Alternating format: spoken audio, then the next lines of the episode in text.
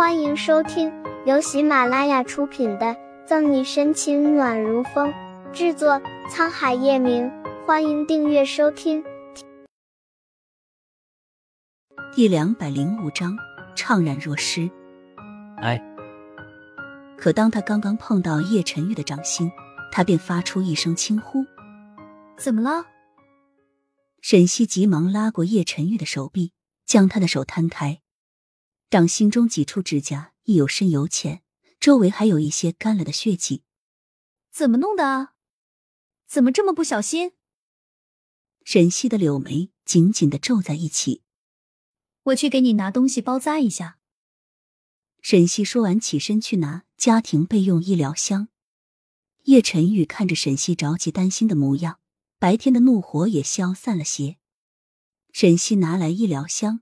小心翼翼的为叶晨玉的伤口消毒，然后包扎了起来，时不时还抬头问叶晨玉是否感觉到疼。叶晨玉薄唇紧抿，任由沈西给他包扎，红眸就这样看着他。沈西抬头看了下叶晨玉，撇了撇嘴说：“到底怎么回事？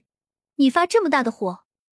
再说了，我就去医院看看春寒和奶奶，又不是真的不回来了。”沈西不知道。苏倩已经把他和宋毅的事告诉了叶晨宇，而他也的确是要去医院看望还在住院的顾春寒。叶老太太因为担心顾春寒，这两天索性也在医院里陪着他。好了，沈西包扎完了，还系了一个蝴蝶结。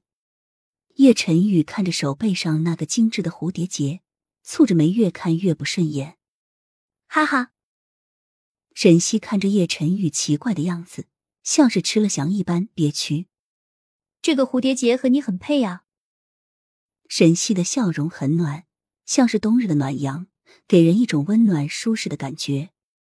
作为你给我系蝴蝶结的惩罚，你如果以后去哪里都得告诉我。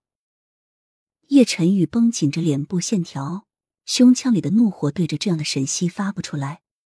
好好好，我今天都是在警局，哪里也没去。沈西笑着连连答应：“嗯。”叶晨玉将沈西拥入怀中，怅然若失。沈西这么在乎他的模样，不像是装出来的，说明沈西心中还是有他的。但是苏倩说她要和宋毅结婚，沈西根本没有提这件事。刚刚的时间他想过了，只要沈西不离开他，他愿意等他把所有事情都告诉他。而叶晨玉也相信这一天不会远。可就在第二天，沈西刚吃完早餐，准备去警局，就接到宋毅打来的电话：“小西，你今天有空吗？”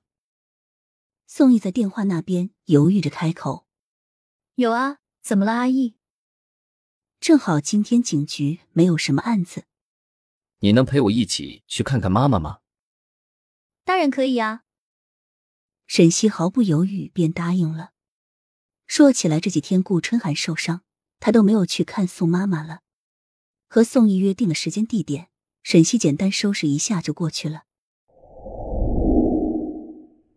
宋妈妈，妈。到了医院，宋妈妈看到沈西和宋毅一起过来，乐开了花，苍老的脸上皱纹越发明显。宋毅将手里的水果篮放到一边，然后接过沈西怀中的花，放在了桌子上。花香渐渐弥漫整个屋子，宋妈妈也仿佛染上了花儿的精气神，亲切的握住沈西的手，慈祥的声音却依然带着一丝虚弱：“小西呢？你和阿义打算什么时候结婚啊？”宋母一开始就直截了当的问，沈西一时之间还不知道怎么回答是好。妈，这件事我和小西还在商量中。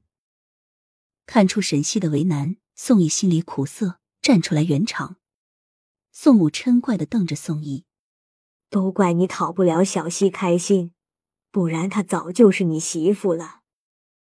然后看向沈西，继续开口说：“小西啊，我想着你和阿义结婚之前可以先订婚，你看行吗？”宋母的语气带着恳求，他的身体他清楚，如果不是，那他也不会这么着急。宋母乞求的语气，让沈西原本拒绝的话顿时消散了，紧抿着下唇，点了点头。嗯。沈西答应，宋母脸上的笑容更甚，拍着他的手背，哈哈哈，好哇好哇。那这两天你们俩挑个时间就去拍婚纱照。本集结束了，不要走开，精彩马上回来。